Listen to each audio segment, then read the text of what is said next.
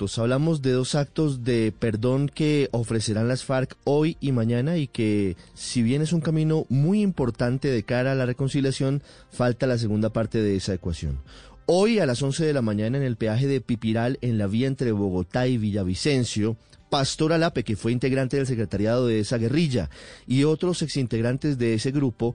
entrarán en un escenario de reconciliación y ofrecerán disculpas a los llaneros y a los colombianos por todos los actos violentos que se produjeron en ese corredor vial durante la década de los 80 y de los 90.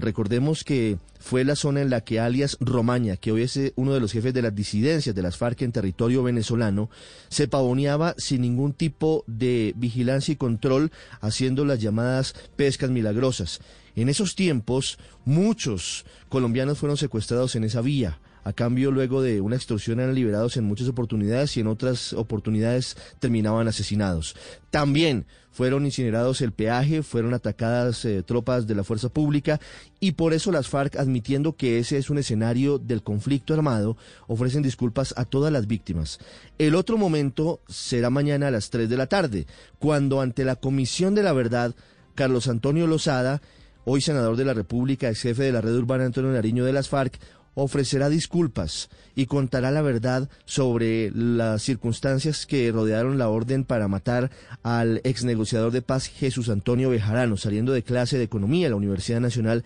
el 15 de septiembre de 1999. Un evento que tendrá la Universidad Nacional de por medio y que también tendrá, por supuesto, a la familia del recordado Chucho Bejarano.